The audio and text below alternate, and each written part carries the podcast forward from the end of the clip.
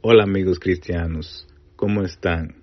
Mi nombre es Enrique y soy un cristiano, me considero cristiano porque entregué mi vida a Jesús, a seguirlo a Él. Él es mi maestro, yo lo reconozco como mi salvador y de verdad me gusta el libro de Santiago y quisiera leerlo con ustedes para crecer juntos como cristianos.